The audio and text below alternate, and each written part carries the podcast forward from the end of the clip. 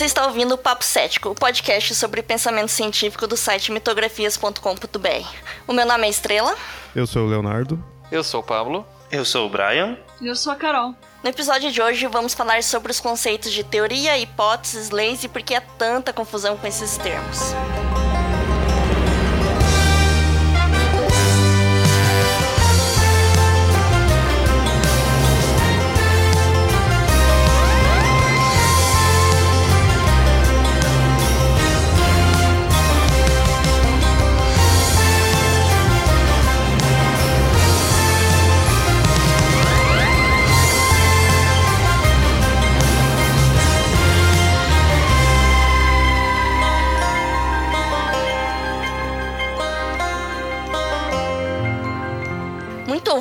Em qualquer tipo de discussão, a tentativa de rebaixar uma ideia com o argumento de que ela é apenas uma teoria, no sentido que não há nenhuma comprovação. Esse é o senso comum e muitas vezes até os cientistas acabam usando esses termos em falas do dia a dia. Porém, isso causa uma enorme confusão com as teorias científicas. O termo correto nesse exemplo seria o de hipótese, que é a suposição de uma causa ou uma explicação provisória de um fenômeno. Nesse estágio, ainda não foram realizados experimentos ou estudos suficientes para que essa hipótese seja ou não confirmada. Já as teorias científicas são o ápice da pesquisa científica. Ao invés de ter o sentido no senso comum, como algo não testado, a teoria passou por todo o crivo científico. Foi testada e retestada para ver se está errada. É testada também sua falsibilidade, ou seja, idealiza-se métodos que possam comprovar que a referida teoria está errada. Depois de testar os métodos capazes de determinar se a hipótese estipulada está errada, e ela sobreviver a todos os testes, ela estará no nível de teoria. Por exemplo, Einstein, através da teoria da relatividade, conseguiu explicar o porquê da gravidade ocorrer. Newton nunca conseguiu isso. Ele apenas apontou o fenômeno e matematizou. A teoria da gravidade é uma explicação definitiva do fenômeno.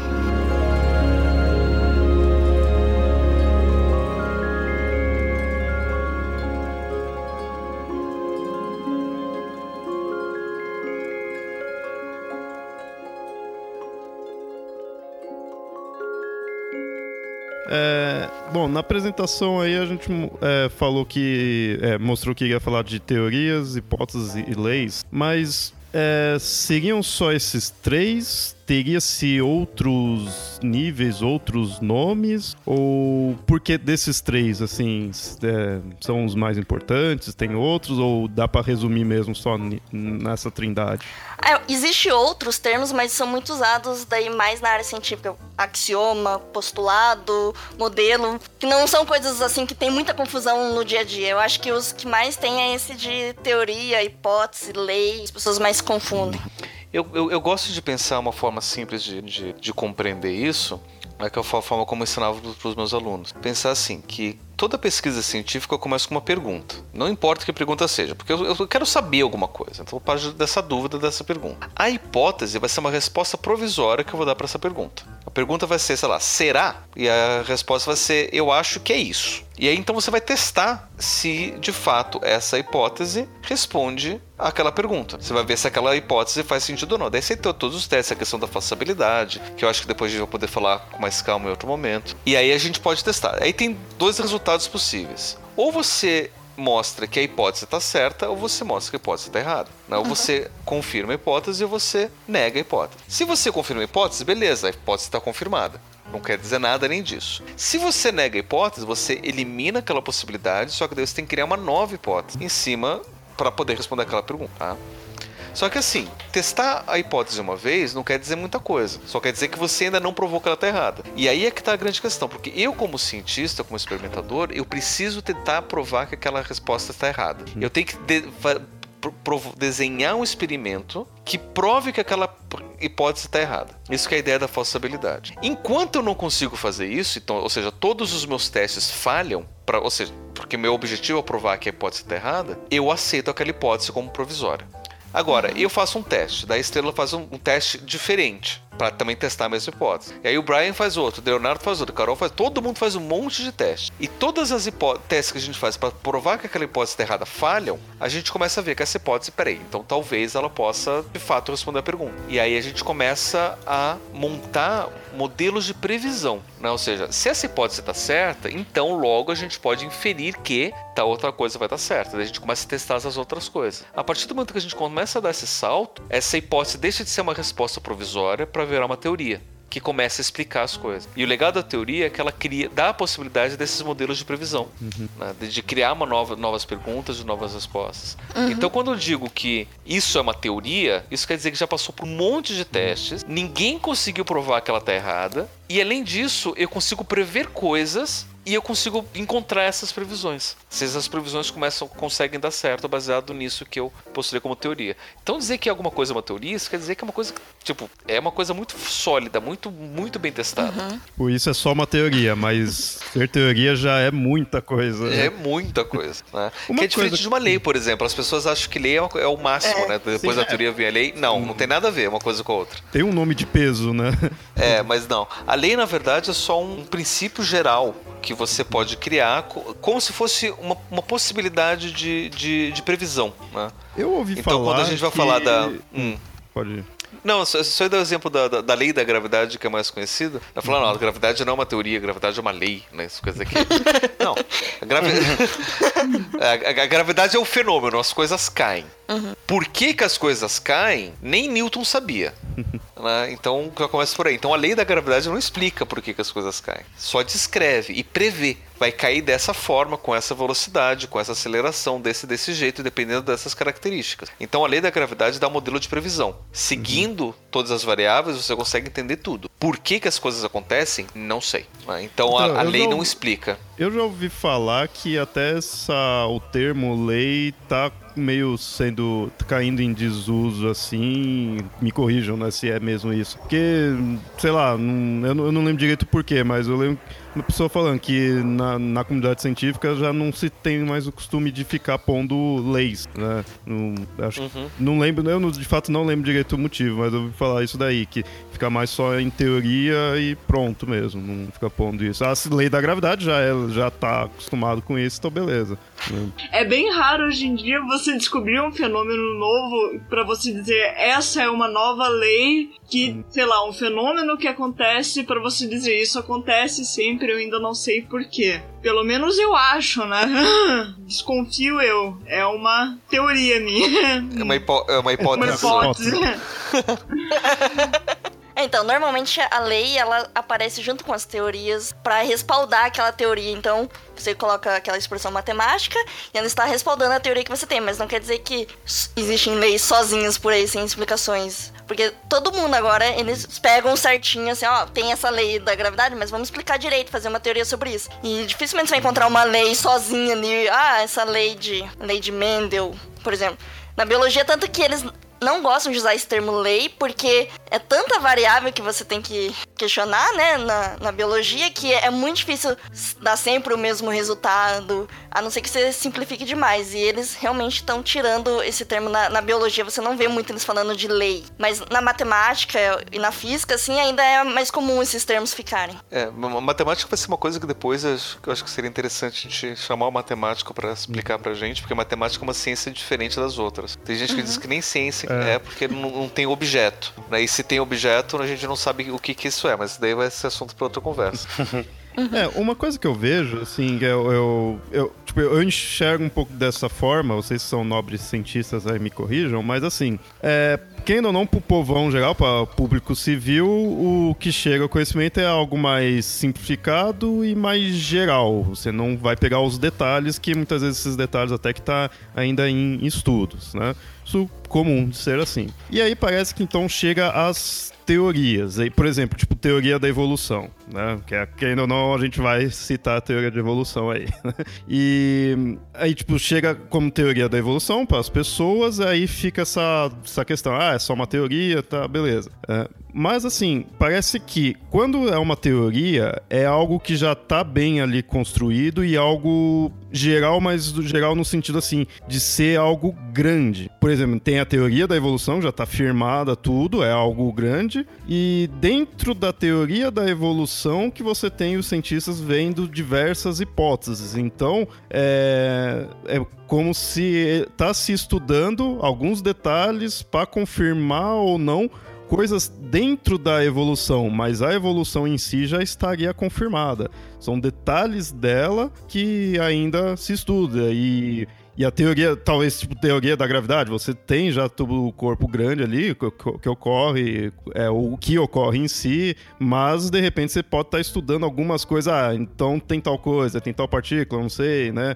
Tô, tô vendo um, um, geral. Deixa eu só falar uma coisa antes eu preciso falar uma coisa muito séria. Que a evolução, na verdade, ela não é uma teoria. Ela é um fato. A evolução é um fato. Ela aconteceu, acontece. Então, acho que tem que tomar bastante cuidado, que as pessoas falam teoria da evolução, mas muitos biólogos não gostam desse termo, porque a evolução é um fato. Daí, para explicar isso que a gente tá achando que é a teoria da evolução, isso tem outros nomes, tipo síntese evolutiva moderna, é, síntese neodarwiniana, neodarwinismo. Então, isso seria abranger toda a evolução, que é um fato, e mais outras teorias, como aconteceu. Essa seria a teoria da evolução. Mas a, teoria, a evolução é um fato. Uhum.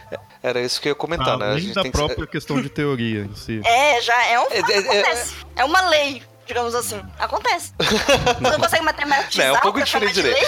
É, mas ela acontece. Aconteceu. É assim, é, eu, ia, eu ia descrever assim, né? Tipo, a gente tem o fato da evolução, né? Ou seja, as, as, os organismos se, se, adaptam ao meio, elas modificam através de mutações randômicas. Então, tudo isso daí é fato. A gente tem inúmeras evidências sobre isso, não existe mais dúvida com relação a isso. Todo lugar que a gente olha, a gente observa, mesmo com colônias de bactérias, com registro fóssil, qualquer lugar que a gente olha que a gente tem vida, a gente consegue ver a evolução acontecendo. Então, isso é um fato. A questão é como que isso acontece, para que que isso acontece, por quê, quais são os mecanismos. Isso daí ainda a gente está tentando refinar cada vez mais. O Darwin veio com uma proposta, que é a da seleção natural. Né? Então, o, a teoria darwiniana, a teoria da evolução através da seleção natural. Isso é uma teoria, ou seja, é um modelo que explica como é que ele chegou nesse modelo a partir das observações. Ele observava a natureza, ele via que os animais eram adaptados ao seu meio, então ele veio com aquela máxima lá que o, animal melhor adaptado é o que tem mais chance de sobreviver. Né? Então a espécie que não consegue se adaptar ela acaba morrendo. Daí ele trouxe vários exemplos sobre isso, mostrando como que a pressão de seleção do ambiente consegue selecionar determinadas características que surgem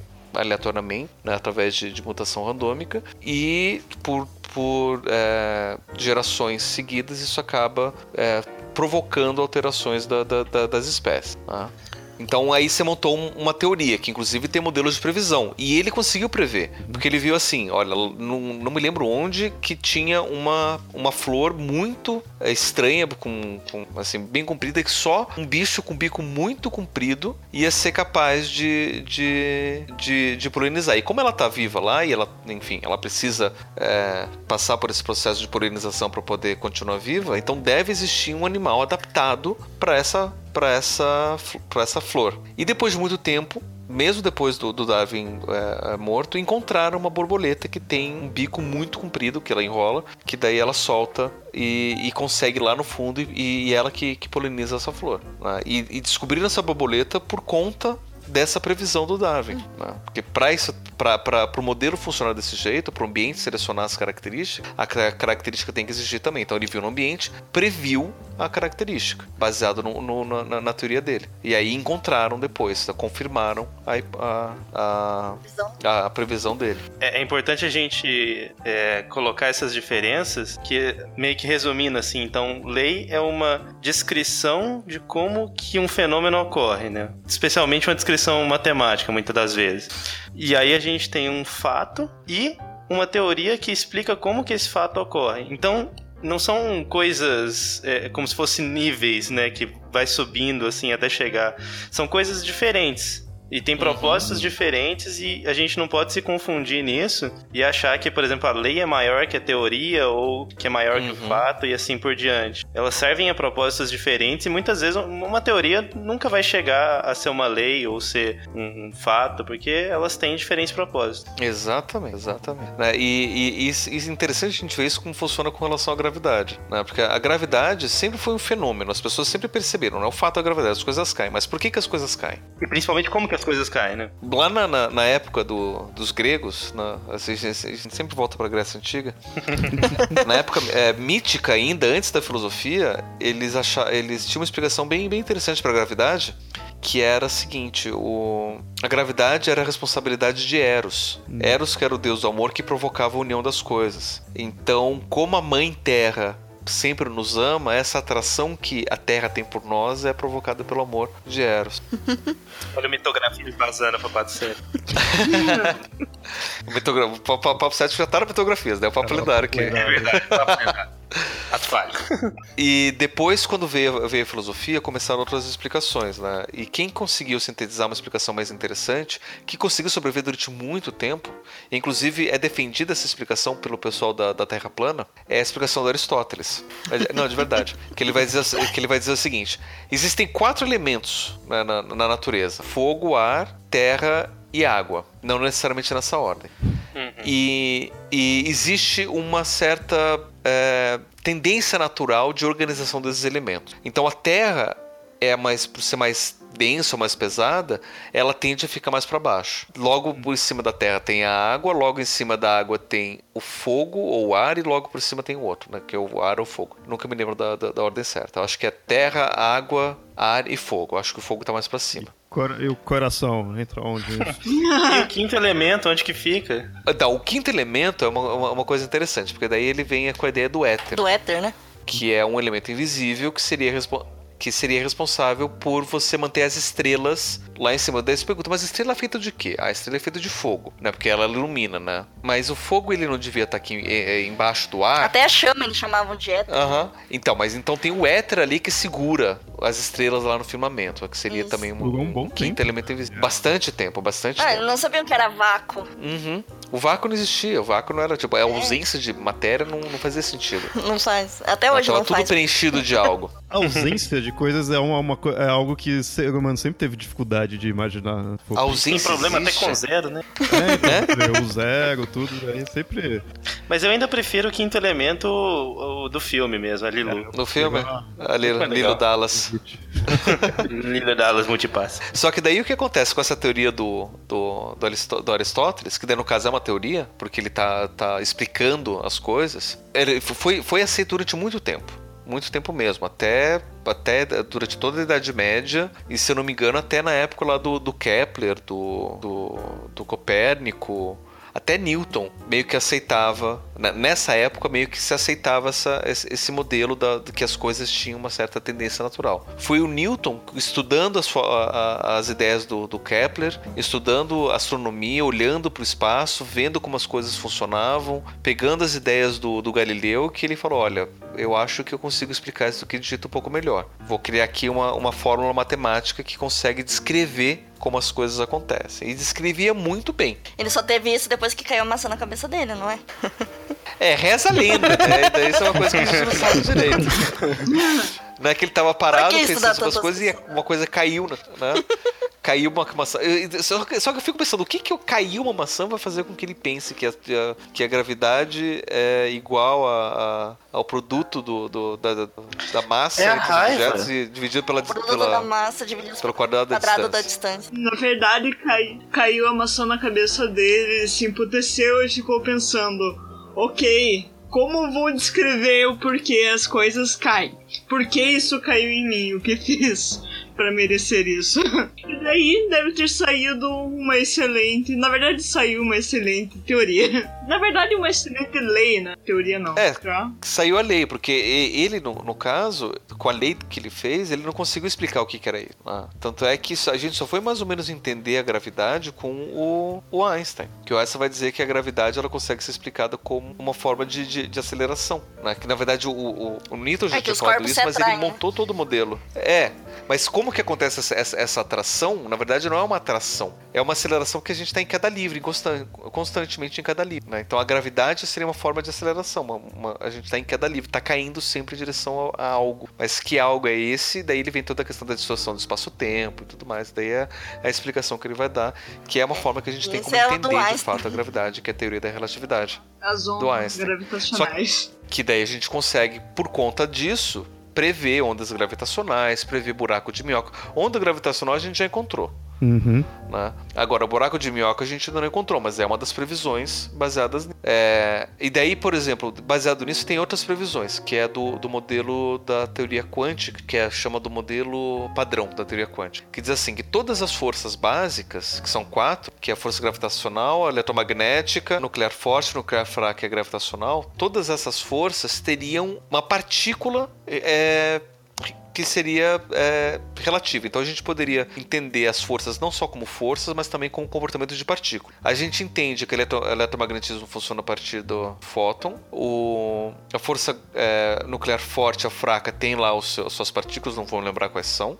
E a gravitacional teria uma partícula também, que é o graviton. Até hoje a gente não conseguiu encontrar o graviton. Uhum. Então a gente não sabe se isso existe. Todas as outras partículas foram encontradas, testadas, medidas, sabe funciona. Mas essa teoria, que é o modelo padrão, prevê a existência do graviton. Se a gente vai encontrar ou não, são outros 500. Se a gente encontrar, beleza, então a gente sabe que esse modelo está certo, né? É mais uma, mais uma comprovação.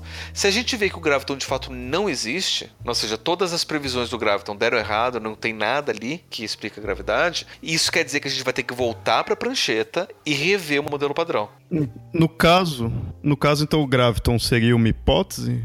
Sim, Hum, é, fica um bom, uma, uma boa forma de mostrar aí. Exatamente. O graviton ainda é uma hipótese que a gente ainda não conseguiu, ainda não conseguiu comprovar. O que foi comprovado há pouco tempo, por exemplo, é o tal do bóson de Higgs. Uhum. Que tem- também tem uma história bem parecida, né? Porque eles viram assim, beleza, então a gente tem a matéria, certo? Do que, que a matéria é feita? De prótons e nêutrons. E ela tem massa. Próton, é, prótons têm massa, nêutrons têm massa. Mas o que, que os prótons e nêutrons são feitos? São feitos de quarks. E quarks têm massa? Não. Opa, então onde será que tem a massa? né? E aí então veio esse cara chamado Peter Higgs e propõe a existência de uma outra partícula chamada do bóson de Higgs, que existiria em determinadas condições que, na época que ele previu, né, a gente não ia ter como, como encontrar ainda. E aí montaram um monte de pesquisas e um monte de, de coisas e, e montaram até o, o- o- aquele acelerador de partículas lá do, do, LHC. O LHC. o LHC e, e lá no LHC, depois de várias pesquisas, foram aumentando a, a energia e, e, e chegaram assim, beleza, aqui nesse nível de energia a gente é capaz de encontrar o bóson de Higgs, que ele está previsto a existir aqui nesse nível de energia. Vamos ver se ele existe? Vamos. Então fizeram vários testes e de fato encontraram ali, segundo todas as previsões, a tal da partícula. E aí disseram, a gente encontrou o tal bóson de Higgs. E acho importante a gente dizer também que é, a gente estava falando que, por exemplo, o graviton é um- uma hipótese, mas o modelo padrão em si ele não é, ele é uma teoria, né? Uhum, Não é só porque ele tem alguns gaps ainda, al- algumas coisas a serem explicadas, que ele deixa de ser uma teoria, né? Mas aí é uma coisa bem legal, porque assim, as teorias podem ter um monte de respostas eh, em aberto, um monte de perguntas sem resposta, mas não pode ter respostas erradas. Uhum. Então, assim, eu tenho a teoria que é lá do modelo, do modelo padrão, que diz assim, que todas as forças têm as suas partículas relativas. Esse daí, esse daí é o modelo, essa, essa é a teoria. Mas qual que é a partícula da gravidade? Não sei, a gente não encontrou. Então vamos hipotetizar que seja o graviton. Então tem todas as fórmulas e, e, existe todas as hipóteses de como funcionaria, de como que seria, onde que estaria o graviton e tudo mais. Enquanto a gente não desprova, a gente aceita. Mas a partir do momento que a gente vê, não, o graviton não existe, e essa resposta está errada, a gente tem que voltar para a teoria e refazer ela. Então a gente pode ter teorias, é, respostas incompletas, respostas em aberto, dúvidas, mas não pode ter erros, porque os erros elas obrigam a gente a voltar para a teoria e reformular a teoria. Eu acho que esse exemplo de como é um átomo é muito você tem, você formula uma teoria do seu modelo atômico, você faz vários experimentos até que alguém chega lá e fala assim: ah, mas se eu fizer esse experimento aqui, não mostra que é desse jeito. Daí eles refazem a teoria uhum. e fazem um novo modelo atômico. E isso vai acontecendo, uhum. vai ficando cada vez mais robusto e cada vez eles querem explicar mais e mais coisas. Então, se por acaso um dia acontecer de alguma coisa mudar, eles vão fazer uma nova teoria que englobe é, essas novas descobertas e a gente, assim, não dá pra falar que esse é o modelo certo porque é o máximo que a gente conhece, mas, né, você, uhum. até agora, pelo menos você tem todos as, os seus testes ali que comprovam certas características do, do da teoria, então, ok. Uhum. E talvez no futuro a gente tenha um, vamos dizer que desprovem o gravito. Talvez tenhamos um modelo padrão, um novo modelo padrão muito parecido com o atual, porém com algumas alterações para poder explicar como que a gravidade ocorre exatamente, né? Mas uhum. não quer dizer que tem que jogar tudo no lixo se uma coisinha uhum. for desprovada. Uhum. É, é, é o que o, o, o, pessoal faz com, com Newton, por exemplo. Né? A fórmula do Newton ela funciona muito bem para o dia a dia. Uhum. Mas se você vai para os extremos, ela não funciona. Para as coisas muito pequenas e para as coisas muito grandes, a fórmula do Newton já não funciona mais. Uhum. Né? Tanto é que quando estavam né, descobrindo os planetas do sistema solar, estavam usando a fórmula do Newton para poder prever a existência dos planetas. Né? Já sabia que existia até é, Saturno.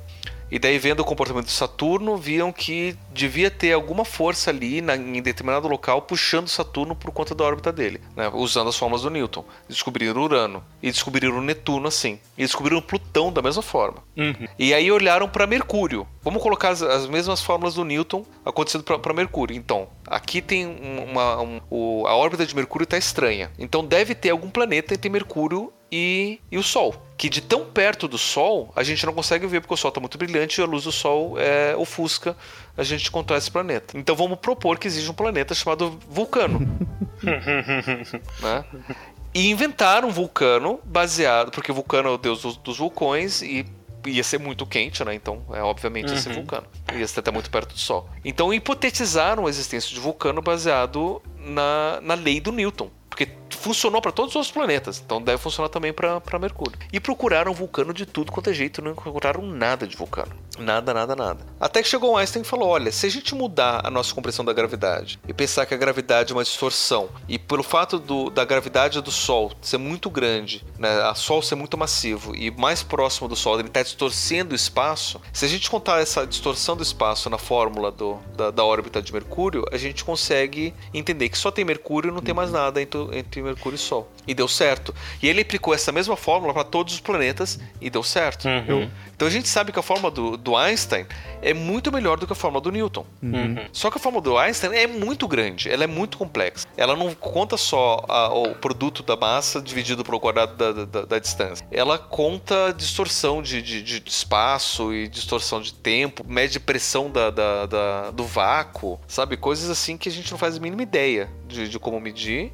então, assim, a, a teoria do, do Newton, a, a, lei do Newton, ela ainda é utilizada no dia a dia, mas ela não é completamente descartada, né? Só que a gente, quando chega nos extremos, né, das coisas muito grandes ou muito pequenas, é daí a gente parte para outras explicações, né?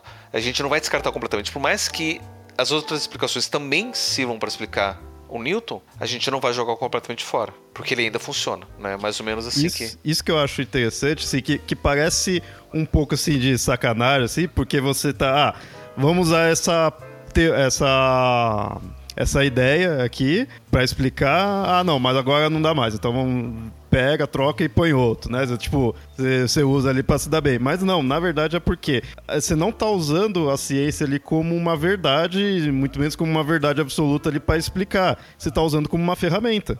Então, se a ferramenta para aquilo ali não funciona, você usa, você pega outra ferramenta. Uhum. E, e, isso que eu vejo que muita, que às vezes fica meio assim para as pessoas, porque muita gente espera da ciência vir como uma verdade e não, ela vem como uma ferramenta. É assim que você tem que pensar. Né? Que aí você entende essa ideia de você trocar né? E como toda ferramenta, ela não tem sentimentos, né? Então ela não vai ficar chateada se você trocar Sim. ela por outra. As pessoas que usam que vão ficar. E você sempre pode arrumar uma melhor para poder fazer o serviço. Exato. É. E é, tem, tem até gente que gosta de falar também um pouco de ignorância que, ah, você tá faltando um pedaço de explicação, por exemplo, na teoria da evolução, então quer dizer que eu tenho que jogar tudo isso fora e acreditar em outra coisa completamente diferente. O que não é, não é verdade, né? Porque e todo o resto que ela consegue explicar muito bem. O que, que você vai fazer com isso?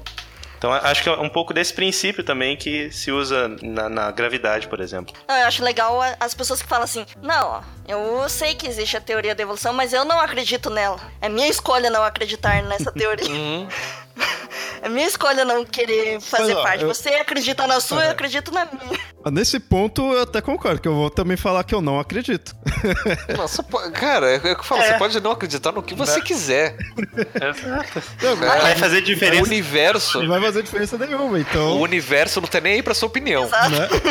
Essa, tipo, ah, não acredito na gravidade, você ir voando. Boa sorte, cara. Sim. Boa e ainda sorte. bem que o universo não tá se importando. Imagina se alguém fala que parou de acreditar na Terra redonda e agora aí a Terra vira plana só porque o cara começa a acreditar. Ué. Né? Imagina, imagina se, se, se o universo for, fosse fada, morresse quando você deixasse de acreditar em alguma coisa. é, Mas isso é interessante que aí você vê como que tais aspectos eles não, não se prendem nem a questão de crença ou, ou não, né? ou descrença ali. É a questão do fato. Então, de fato, você não tem que acreditar. Ele ocorre, ponto. Eu acho que isso é culpa muitas vezes da ignorância da pessoa que não entende como que funciona, como que você vai explicar para ela a teoria da relatividade, a teoria da gravitação universal. E às vezes ela não tem o conhecimento suficiente para poder entender toda aquela ciência rebuscada e tal, e acaba ela acaba achando tipo, ah, isso é muito distante, então ela não acredita. Então, acho que falta muito isso assim de as pessoas conhecerem mais o que, que, quer dizer aquilo, assim, porque às vezes elas falam assim, ah, mas se fala esse negócio aí, não sei o que, que é, não acredito não. E aí eu acho que também volta ao propósito da gente fazer esse programa, né? Porque muitas vezes a ignorância, a pessoa não sabe como que o método científico funciona, como que se chegam nessas conclusões ou nessas teorias que sejam. Acham que é uma coisa, ah, o cara teve um devaneio da cabeça dele, falou lá e todo mundo acreditou e ficou por isso mesmo. Uhum. Quando não é bem assim, né? Por isso que a gente justamente tá, tá fazendo esse programa para esclarecer essas questões e falar que, ó, é, é, tem muito estudo, tem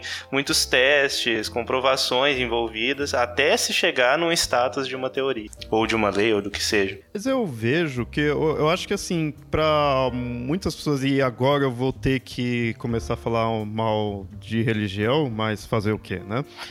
é, eu, eu vejo que para muita gente isso, questão da complexidade em si, é meio indiferente, até por questão dela não, não ir atrás dessa complexidade. Mas o que, o que ocorre. Porque assim, é, vamos pouco como teoria da gravidade e teoria da evolução, que é como as pessoas ouvem, né? Apesar de também ouvir como lei da gravidade, né? Mas a gravidade, você fala teoria da gravidade, a pessoa não, não se tem muitas pessoas que vão contrário a isso. Mesmo até que não entenda. E vamos pegar, né, tipo, um religioso, assim, para fazer sentido o exemplo. É, as pessoas não tendem a ir contrário. Aceita e acabou. Não vai atrás dos detalhes de como é de fato cientificamente ali, mas aceita. Agora, a da evolução, ela também não vai saber os detalhes, mas ela já não aceita porque aí vai de frente à crença dela, à religião dela. Então, ela não tá nem aí por a questão dos detalhes, da complexidade, da parte científica. É simplesmente porque vai contra o que ela já cresceu acreditando. Se de repente a teoria da gravidade é, fizesse algo que, for, de, que batesse de frente com a Bíblia ou qualquer crença que a pessoa tenha, crença religiosa, a teoria da gravidade também ia ficar assim, ah, mas é só uma teoria, ah, mas não está comprovada, ah, mas tem erros, assim, ia ficar a mesma coisa, ia sofrer a mesma coisa que a teoria da evolução sofre. Então, no fundo, no fundo, a gente não está discutindo explicações ou, ou estudos mesmo, né? Científicos. A gente está discutindo, a gente não hoje, mas né, as pessoas em si discutem o que elas aceitam ou não. E ponto. Né? Sim. E, e, eu acho que também, assim, concordo com você, mas acho que tem uma diferença. A, a gravidade, ela é muito palpável pra gente. Se você pular, você vai hum, cair. Sim. Se você saltar do prédio, você vai se quebrar ou morrer. E isso é muito palpável para as pessoas. A, a, teoria da evolução, ela não é tão próxima assim. Hum. Para você comprovar ela de fato, você precisa fazer um teste no laboratório, usar bactérias e um monte de coisa. Você precisa ter um, uma certa estrutura de conhecimento prévio para poder entender como ela realmente funciona e por que, que ela realmente funciona. Então eu acho que também vai um pouco disso. As pessoas não, não têm esse, essa estrutura, esse arcabouço de conhecimento para poder entender. E como a gravidade é muito perto, se tivesse. Se tem uma religião que não acredita na gravidade, a galera vai falar, pô, isso aqui é mitologia. Caramba, isso aí é historinha pra boi dormir. Mas porque é tá muito perto ali. Não aceita, né? Gravidade. E, e, e, eles são a, a, principal objeto de estudo da lei de Poe, né? Então. Qual que é a lei de Poe pro pessoal que não conhece? Ah, peraí, deixa eu pegar a colinha, porque. é, tá. A de Poe, pra quem não conhece, é aquela que fala que sem uma indicação explícita do autor, é impossível você diferenciar uma paródia de coisas extremas de uma pessoa que realmente acredita em coisas extremas. Ou uhum. seja, um, uma extrema direita de uma pessoa, um comediante fazendo uma piada de extrema direita. Sim, a internet tá cheio disso, então, Porque você vê e aí você fica, tá, peraí. Ah, tipo, você dá risada. Só que aí você paga e, e pensa assim, tá, eu devo continuar, dar, a, a, continuar dando risada ou eu devo começar a chorar porque a pessoa de fato pensa nisso? né? Fica meio assim. E ironia é uma coisa muito sutil, muito complexa e nem todo mundo interpreta da mesma forma, né? Daí complica. Inclusive, é, não sei se vocês viram ou lembram que quiseram criar uma pontuação para ironia. Como assim uma pontuação para ironia? Mas existe. Existe. Pois é. Exatamente. São, são, são as aspas irônicas que chama. Ah. Que Sim. é um tio. Na verdade, se você vê uma ah, frase que tá, tá escrito entre okay, tios. Entendi. Eu tava. Eu tava. Essa é uma maldição do português. Eu tava achando que era a pontuação de, tipo. Um ranking? Isso, eu também. ah, eu pensei em pontuação de nível. Tipo, ah, essa, essa foi uma super ironia. Essa nem tanto, tá mais ou menos. Essa... É. Aí, tipo, nossa, sabe não, que mas... tem, tipo, se chega no nível 10, na verdade é o contrário, quando não é, porque aí sim vai ser irônico. Exato. E, e, tem, além dessa, desse tio irônico que a gente vê bastante na internet, tem o, a, o ponto de interrogação espelhado. Não de cabeça para baixo, espelhado. Que também uhum. é, o, é a pontuação de ironia. Mas é, como vocês devem saber, não pegou. É, que bom. que dá mais confusão. Nem que... as é. aspas irônicas eu acho que o pessoal também não conhece muito, assim. Depende. Você colocar hashtag ironia, acho que é mais melhor. hashtag Ou não põe nada e deixa ver o circo pegar fogo. É. Esse é a melhor de todos. Eu fico pensando, por que vocês acham então que a teoria popular cai, é, caiu nesse, nesse erro de, de significado, né? Estaria mesmo errado? Que, que, por que, que vocês acham que vai nisso? Que é, é, aí vem aquele negócio que a pessoa fala, né? De é só uma teoria. Vocês acham que foi se alastrando ou ele teria um significado meio assim e a pessoa só vê de uma forma? O que, que vocês acham? Eu acho que o uso comum mesmo da palavra teoria leva a isso. As pessoas usam a palavra teoria com uma coisa que leva pro teoricamente a coisa é assim, mas na prática é outra. Eu acho que essa ligação, essa associação com o teoricamente usado na nossa linguagem colabora. Uhum. É, eu não sei como é que linguisticamente isso se desenvolveu, mas é, o uso comum é uma coisa que dá muita confusão, porque a gente usa teoria direto. Sim. Direto, direto. Eu, eu tenho um chefe que toda vez que alguém fala teoria com sentido de hipótese, ele corrige a pessoa. A pessoa fala assim: Não, eu tenho uma teoria que se a gente fizesse hipótese, para de falar assim. E ele tem que fazer isso toda hora. Toda hora. E eu acho que ele tá certo. Sim, sim. É. Eu... Precisamos ter essas pessoas chatas no mundo pra ir corrigindo. Sim. E até a gente erra às vezes, sabe? E eu acho que ele deve sofrer bastante quando ele assiste House. Porque House é um que todo episódio. Quando ele fala, vamos fazer o diagnóstico de diferencial, quais são as suas teorias? Uhum. Não, hipóteses. não tem teoria, é hipótese. Você vai fazer o diagnóstico diferencial, você cria uma hipótese diagnóstica, que depois você vai testar pra ver se faz sentido. Com as teorias médicas que você conhece. Mas não, você não vai criar teorias, você vai criar hipótese. House aprenda, ainda bem que ele acabou. Calma. Mas apesar disso, sério, se, se eu pudesse redublar House, eu ia trocar por hipótese. Então, daí ia ficar tudo certo. Pena que o YouTube não aceita porque é violação de copyright, né? Senão podia fazer Né? aquela redublagem. Mas é uma coisa que eu acho que. Por isso que nem dá pra culpar tanto as pessoas assim. As pessoas do dia a dia, medianas, né? Que a gente ouve tanto teoria com esse contexto de hipótese, com esse sentido de hipótese, que acaba pegando, impregnando na cabeça. Muitas vezes a gente mesmo acaba usando. Imagina as outras pessoas, né? Que não tem tanto interesse assim no conhecimento científico e. ou não tem tempo de ver, enfim. Falar teoricamente é mais fácil do que hipoteticamente. hipoteticamente. Muito. E eu acho que esse, que esse é um dos principais motivos, né? Porque depois a pessoa começa a confundir com hipopotamente. E dá uma carga dramática muito melhor, assim, né? Você falar teoricamente. Então, Né? Mas eu não, eu não vejo tanto problema a pessoa usar teoria quando ela quer dizer hipótese. Eu acho que o pior é quando ela vê a palavra teoria escrita por aí, ela acha que aquele negócio não é bem verdade, que é uma hipótese. Daí ela inverte isso, né? Daí ela vai construir errado. Então, eu acho que esse é o E principal aí, e aí problema. desqualifica, né? O Isso. problema é essa desqualificação da, da, da hipótese. Ou da Na teoria. verdade, eu acho que é culpa da ciência que foi dar o nome, da, o ápice da, da, da teoria, assim, na- o ápice como teoria científica e acabou confundindo todo mundo. Se eles tivessem dado um outro nome, talvez as pessoas falam assim, ah, mas isso é, não sei, qualquer coisa, então realmente é verdade. É, a ciência nunca foi boa com marketing aí pro Pois povo. é, nunca olha só. Até hoje, né? É. Aliás, até, até- até- vocês me deram uma, uma ideia, porque eu, não- eu nunca parei pra perguntar o que, que significa. Eu, eu sei hipótese, o que, que significa hipótese. Hipótese vem da- do, do grego hipotese, é uma tese, uma ideia superficial. Uhum. né? Agora, teoria, eu nunca fui atrás pra perguntar de onde vem. Teoria. É, vem do grego teoros, que significa espectador, de teoria, que é contemplação, especulação. Eita. Especulação, olha aí. Isso aí dá É. uma zoada no rolê. Tá, então realmente a ciência Ou usou um nome errado pra falar do ápice. Olha só. Ou seja, nomear como teoria coisas que foram estudadas e tem um embasamento foi uma má escolha. Tá, tá no top 10 das piores decisões da ciência. É.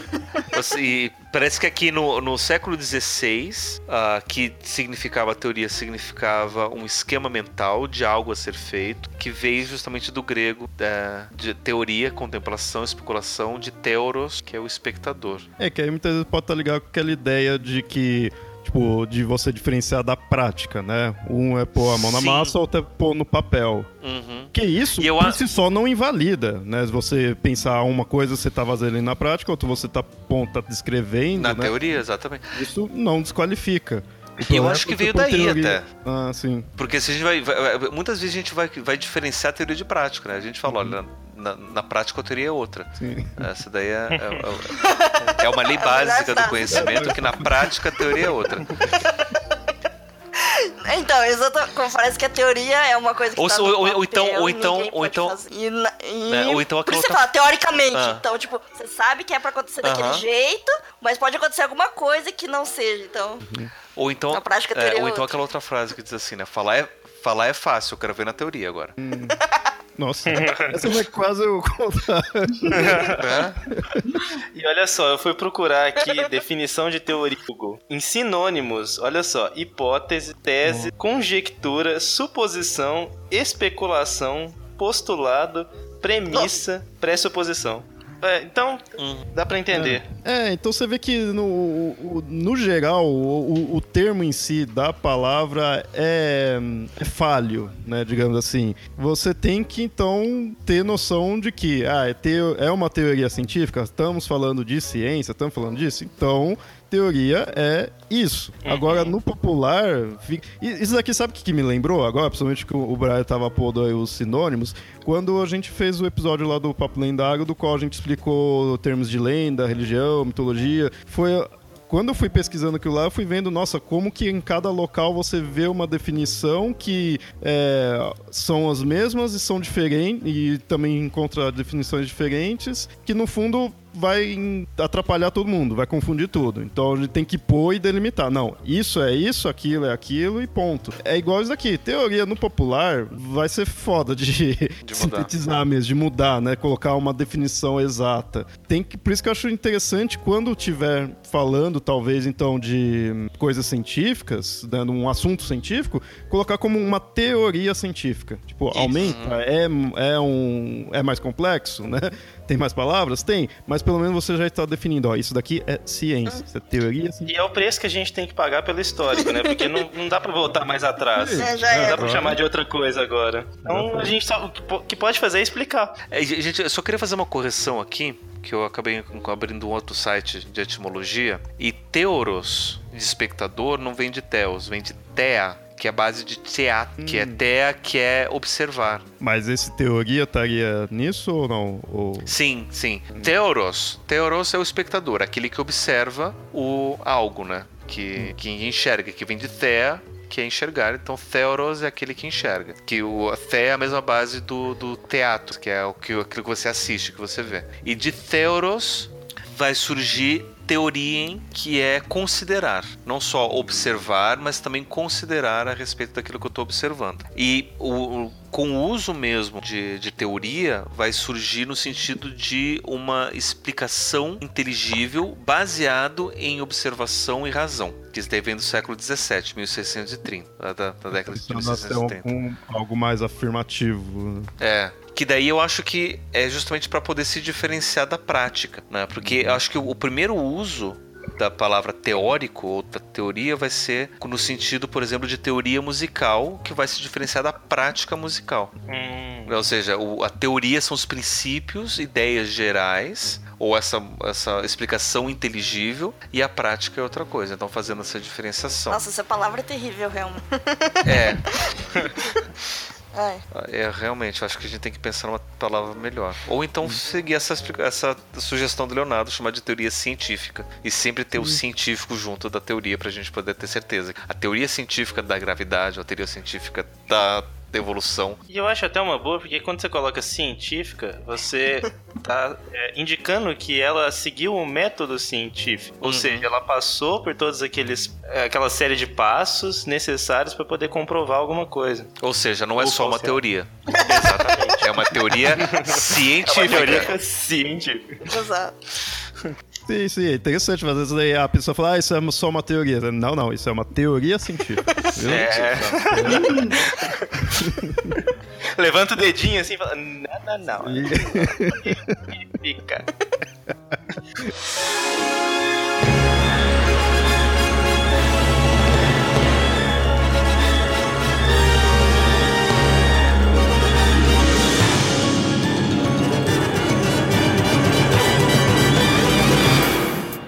Então, para terminar esse episódio, uma reflexão de tudo que a gente falou aqui.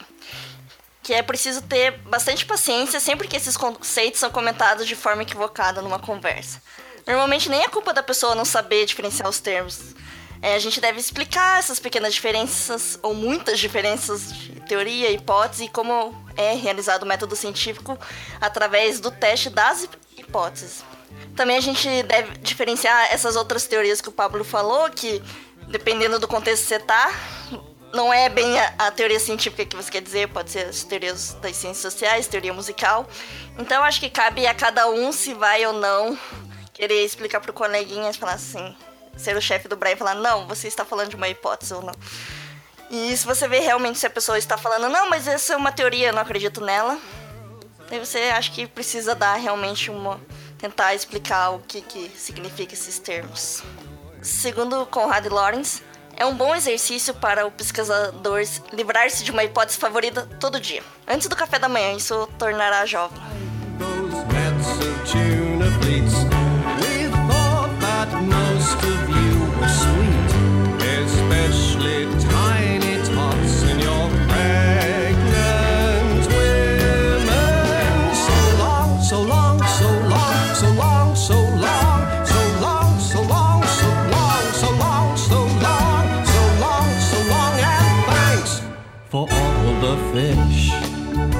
Você gostou desse episódio, não se esqueça de visitar nosso site no www.mitografias.com.br para conhecer mais o Papo Cético e também outros projetos do nosso site. Você também pode mandar e-mails para contato@mitografias.com.br. Seguir também a nossa página no Facebook, no facebook.com/barra papo lendário ou então no facebook.com/barra templo do conhecimento. Se você quiser apoiar o Papo Cético e os outros projetos do Mitografias, você pode acessar padrim.com.br barra mitografias e conhecer o nosso projeto de apoio.